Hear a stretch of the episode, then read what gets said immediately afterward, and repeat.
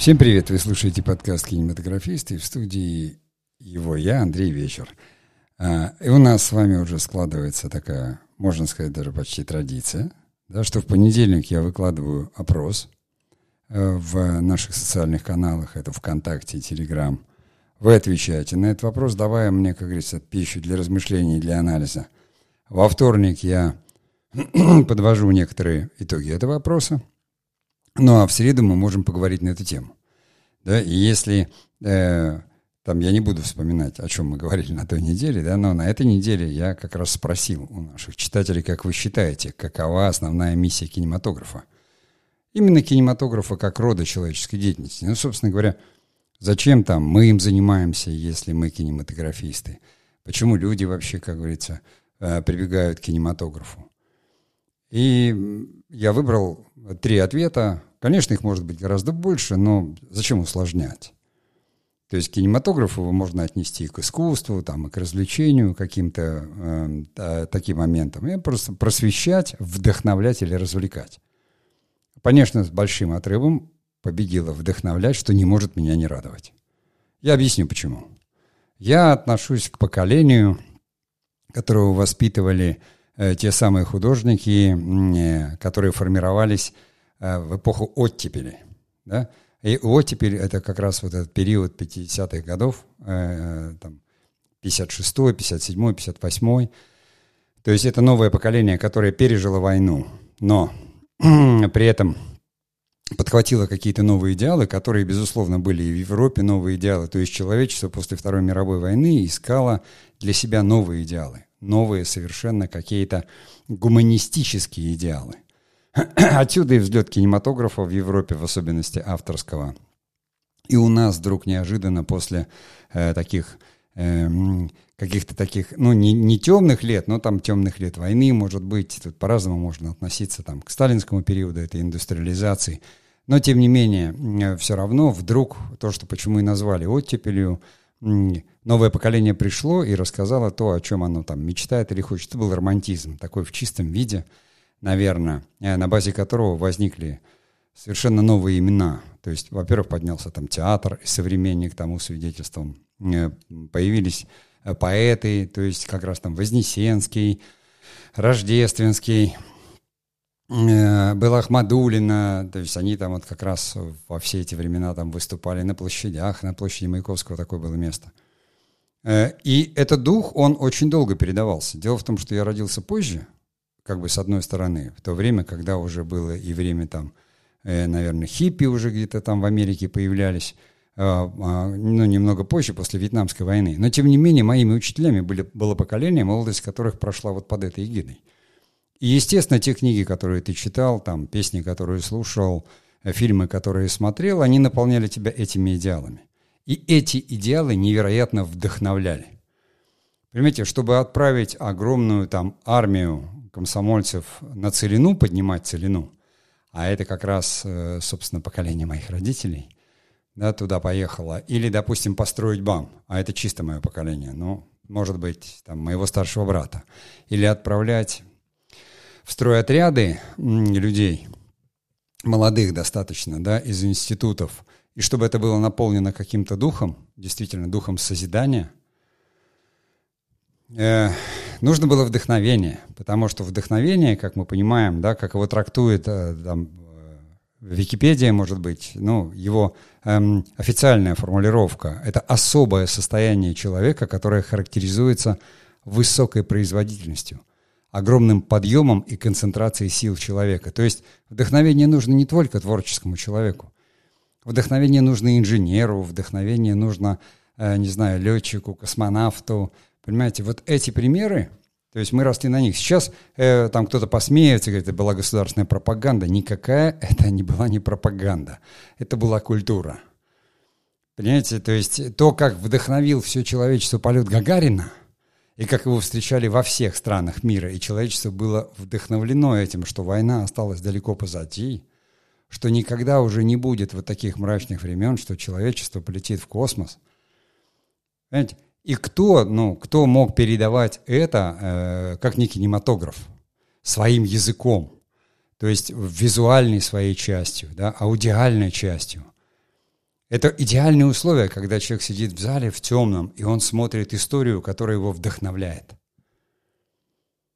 Конечно, э, там было и развлекательное кино, то есть о развлекательной функции кинематографа поговорим там чуть позже. Но вот это вдохновение, я э, занимаюсь и сейчас так или иначе кинематографом, да, уже может быть, не работая, как говорится, давно в киноиндустрии, но занимаясь им как родом деятельности, преподавая, там, что-то снимая, кого-то консультируя, так или иначе, я натыкаюсь всегда везде на одно и то же. Да? Я все время повторяю, те, кто слышали мои лекции или знают меня давно, они понимают, я все время говорю о смыслах, о нарративах. Я говорю, ну если вы придумали историю или снимаете кино, ну что она несет людям? Ну что она откроет? Ведь приходит там новые поколения, они не знают. То есть понятно, что если бы, э, к примеру, там Библия э, и там церковь не занималась бы распространением Слова Божия, то вы бы давно забыли и не знали бы. Или если бы они его трактовали как-то по-другому, понимаете, как какой-нибудь там, я не знаю, фантастический текст, может быть, то его значение бы упало. Но это глубочайшее философское духовное произведение, потому что, чтобы осмыслить э, вот что, что такое там благая весть, да, и почему завет новый, но нужно очень серьезно, э, как говорится, в это погрузиться. Я сейчас говорю без всякого там э, религиозного, там, просто как, как э, философский памятник, культурный памятник, да, памятник мысли человеческой, силы духа. И почему это победило все равно в очень, на очень больших территориях, во всяком случае, победило язычество, которое в нас присутствует, все равно оно никуда не делось, и в наших праздниках вот этих, да, отмечаниях всяких – каких-то там, не знаю, Новых годов, Маслениц да, и, и прочего. Все это совместилось, приняло, впитало в себя, но вот это понятие, как говорится, о вере, о силе, о духе, это говорит о том, что человечество всегда это искало. Именно это объединительная мысль. И это же тоже, как говорится, вдохновляет. То есть вдохновленный человек, находящийся в особом это не то же самое, что замотивированный. Мотивацией может выступить все, что угодно там – деньги, да, э, поиски еды, то есть мотивация такая вещь, она биохимическая. А вдохновение – это что-то особенное. И я никогда не употреблял это слово применительно к кино. То есть я всегда считал, ну, кинематограф, культура – это, наверное, просвещение. И сам же понимал, что просвещение – это что у нас, да? Это передача распространения знаний и культуры. Ну, то есть, конечно, просвещением занимается документальное кино во многом. Но фильм художественный впрямую знания какие-то не передает, хотя, безусловно, эмоциональный опыт, э, гуманистический опыт переживания – это что? Это тоже знание. Поэтому здесь, э, когда я понял, что ну, это всегда было моим, просто я, может быть, не говорил об этом там, своим подписчикам впрямую, и я вдруг, когда увидел э, такой ну, как бы отклик, когда действительно 50% тех, кто принял участие в вопросе, 55%. Это если в Телеграм. Но ВКонтакте тоже больше половины. Сказали вдохновлять. Я подумал, а что особенного?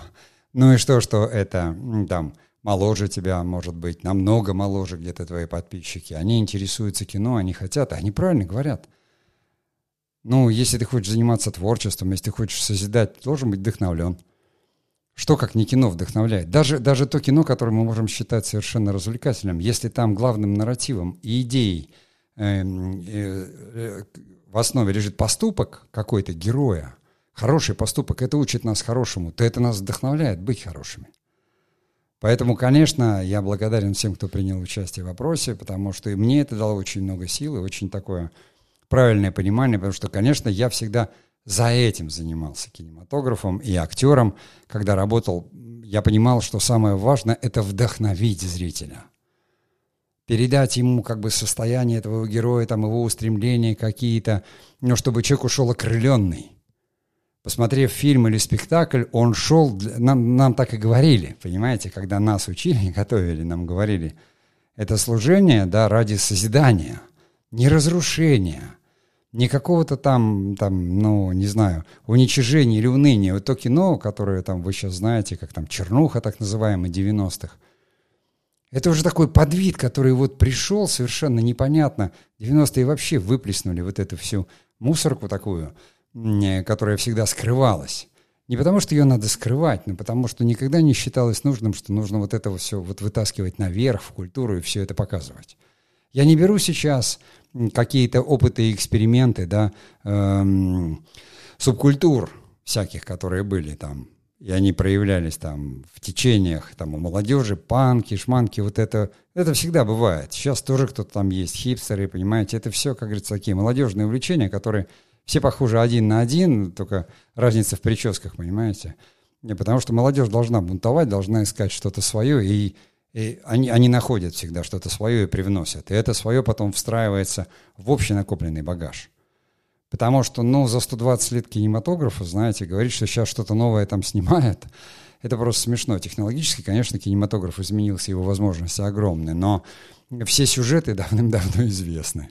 Да, их там кто-то говорит 7, кто-то говорит 36, так Польти говорит – мы рассказываем, как говорится, друг другу всегда одни и те же истории, там только разные герои виняются времена, место действия. И даже когда-то у американцев в Голливуде в 20-х годах была такая сценарная машина, они придумывали, когда там просто крутили барабан и вытаскивали там герой, да, место действия, там что случилось. И у них могло получиться такой сюжет, там типа «Папа римский в бассейне». Это, как говорится, такой тоже э, классический пример абсурда, но на самом деле, э, если говорить про Папу Римского в бассейне, то у Филини, ну там не Папа Римский, там епископ, но Гвиде Контини, именно в ванной, там в банях каких-то римских термах, это его эм, такие представления о чем-то, он разговаривает там э, с кардиналом, Понимаете, то есть это, ну, нет ничего невозможного. Даже если эта машина выдает сюжет, художник всегда в него что-то добавит и привнесет. Чем мы вдохновляемся, да? Сами. Э, я опять же говорю не о мотивации. Сейчас модно говорить о мотивации, и все вот уперлось дофамин, дофамин, дофамин. Понимаете, есть что-то большее. Есть такое понятие, там, как ядерный эффект, да, это состояние, как говорится, соединения тела и духа, когда мы э, готовы к любым свершениям. И оно не, не просто физиологическое, а физиологическое, биологическое, психологическое. Это основной показатель нашей жизнеспособности. Поэтому, когда ты смотришь хорошее кино, оно тебя вдохновляет. Когда ты видишь там хорошую картину, она тебя вдохновляет. Когда ты прочел хорошую книгу, тебя вдохновляет. Музыка хорошая тебя вдохновляет. Не просто возбуждает грохот барабанов какой-то, да, а именно вдохновляет. Ты хочешь что-то сделать. Особое состояние человека – которая характеризуется высокой производительностью. Именно, понимаете, вдохновленные люди а, построили там, я не знаю, Байкало-Амурскую магистраль. Его сложно удержать вдохновение, но что их вдохновляло? Та вера в то, что здесь вот новые города будут и новые это, то, что всегда ищут. И нельзя это считать просто обманом там, или какой-то идеологией.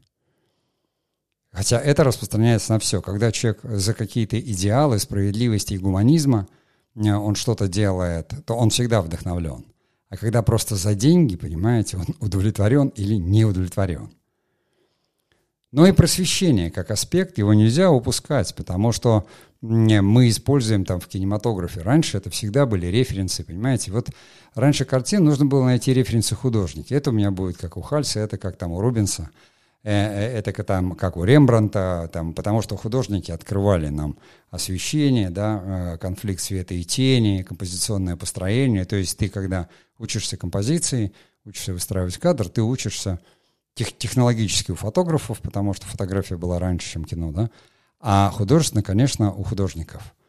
Теперь э, все это называют мудборды и э, учатся у глянцевых журналов. А они-то у кого учились? То есть копия с копией получается.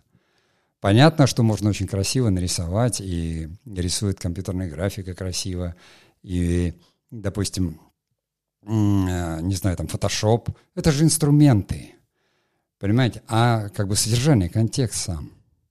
Можно выучить цветовой круг и понимать, почему э, там какие-то э, противоположности цветов, да, они там подчеркивают друг друга, да, и дают наивысший контраст. Но это же прием. А все остальное, а художники откуда черпали? От природы, понимаете? Посмотрите вокруг себя. Буйство красок, контрасты, жизнь. Жизнь всегда вдохновляет, и даже на это она вдохновляет. Поэтому, но это уже можно отнести к просвещению, то есть когда человек, он видит что-то красивое, что его вдохновляет. а потом делает что-то, это можно считать просвещением? Распространение знаний и культуры. К вопросу о языке. Почему так все говорят? Ну что ж там вот в кино мат-то запрещают? Мат не относится к культуре.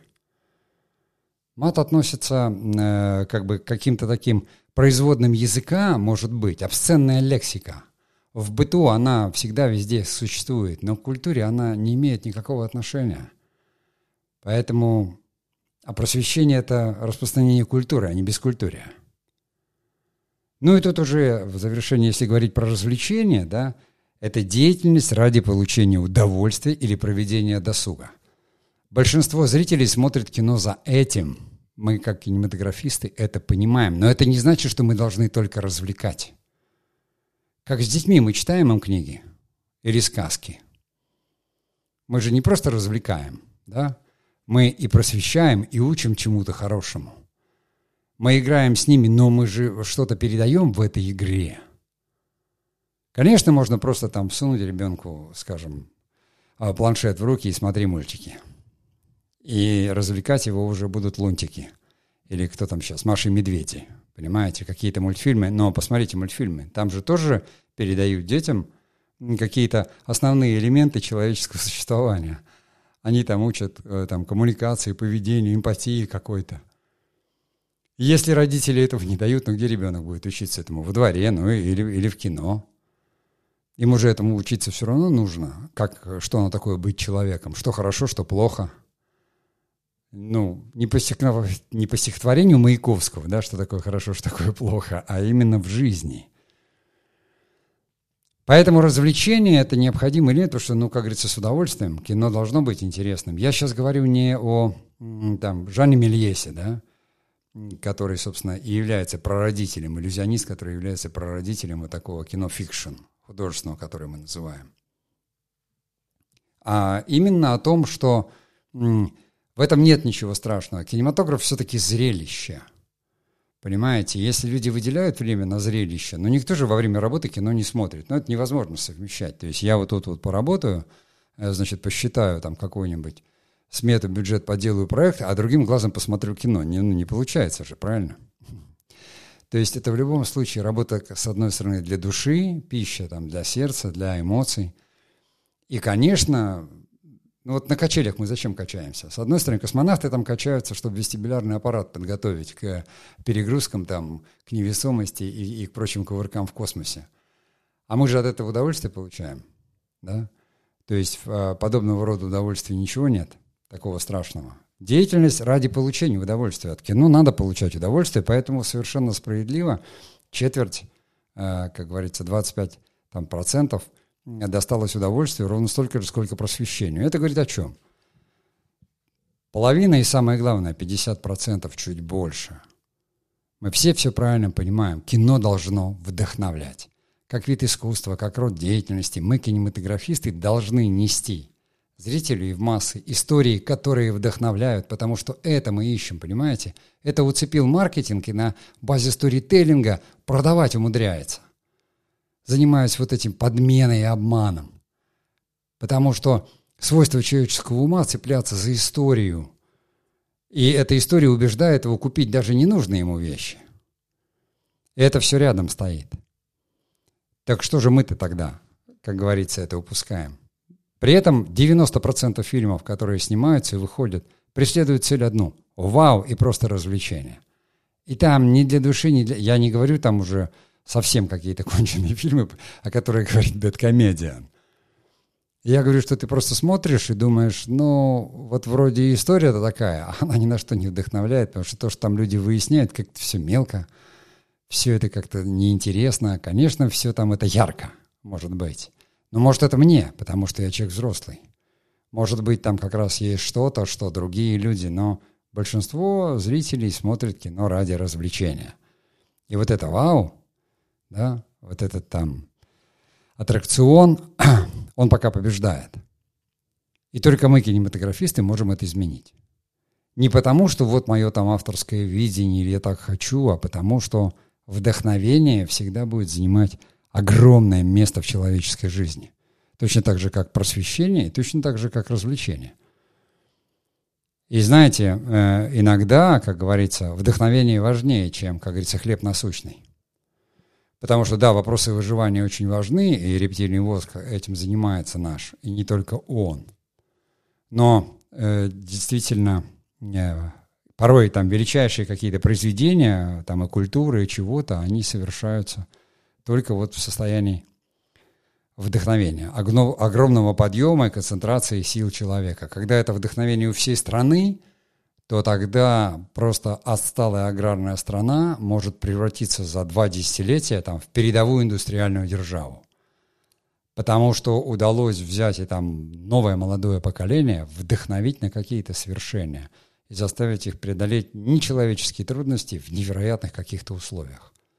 Что, конечно, потом может быть исковеркано и выдано там э, за какую-то тиранию или какие-то еще вещи, но Подумайте сами, там 90%, там 85% страны это просто крестьяне, которые потом через революции и войны, и уже их дети, это не просто, а изобретатели, инженеры, учителя, ученые, э, какие-то, не знаю, э, герои, офицеры, понимаете? Они же все дети крестьян. Жуков кто? Георгий Константинович. Да? Крестьянский сын. Понимаете? И не только он. Откуда взялся Королев? Откуда что? То есть невероятный социальный лифт. Я сейчас не про то, что там вот там в СССР были ценности. Демократия несет то же самое. Та демократия, которую мы знаем, человечество все идет одним путем. То есть дороги разные, путь один этого развития. И о социальных лифтах также все говорят, понимаете? И там какой-то английский э, кокни, там рабочий совершенно, который 300 лет назад или 400 мог только на фабрике там в 7 лет начать работать и в 14 уже умереть. Знаете, сейчас точно так же может быть предпринимателем и стать ученым. Не потому что где-то плохо, где-то хорошо. Человечество идет этим путем. И оно идет этим, потому что кто-то его на это вдохновляет. Целиком в большом, э, как говорится, контексте это, конечно, духовное искание человечества, да, и мы все знаем. Не так уж много религий в мире. Кого-то вдохновляет э, буддизм и Будда с его историей, кого-то Христос, э, кого-то э, там пророк Магомед э, с, с его учениями и писаниями. Кто-то следует еще каким-то там, э, более каким-то практикам закрытым, кто-то просто читает литературу, кто-то просто слушает музыку, да. Но тем не менее мы помним-то что? Мы помним великих писателей, великих композиторов, великих мыслителей, великих философов. Они нас вдохновляют. Они. Понимаете? А что нам это в итоге помогает? Помогает просто вот-вот проживать свою жизнь и справляться с теми бытовыми сложностями, еще какими-то вещами, неприятностями, которые всегда преследуют человечество на этом его долгом пути. Ну ладно, я прошу немножко, как говорится, извинить мой такой пафос, но как раз он-то мне свойственен. Те, кто слушают мои лекции или ходили в мастерскую, это знают. Поэтому раз вы сами даете мне повод и ну, как бы не просто правильно отвечаете, а отвечаете так, что меня это наполняет э, самого вдохновением. Я говорю, у меня правильные читатели, правильные подписчики. Поэтому давайте будем продолжать э, наши вот эти вот э, такое общение, коммуникацию – у меня и на следующей неделе приготовлен один такой любопытный опрос. И какое-то время я могу подкасты этому посвящать разговорам об этом, да, о высоком, о вдохновении, о просвещении. Ну и, конечно, не забывать про развлечения. Просто видеть всегда эту грань. Да? А она тоже должна быть, потому что нельзя все засушивать, иначе можно так докатиться, понимаете. Когда-то и религия э, средневековая докатилась до инквизиции – потому что так уж там, понимаете, закону Божьему решили следовать, и кто-то узурпировал это право, что решили, что есть те, кого надо сжигать на кострах, а есть те, кто жжет. Понимаете, поэтому человек никогда не должен решать эти вещи. Вот так вот. Их нельзя решить однозначно. Ну, а на этом я прощаюсь с вами. Спасибо, кто дослушал до конца. Всего доброго.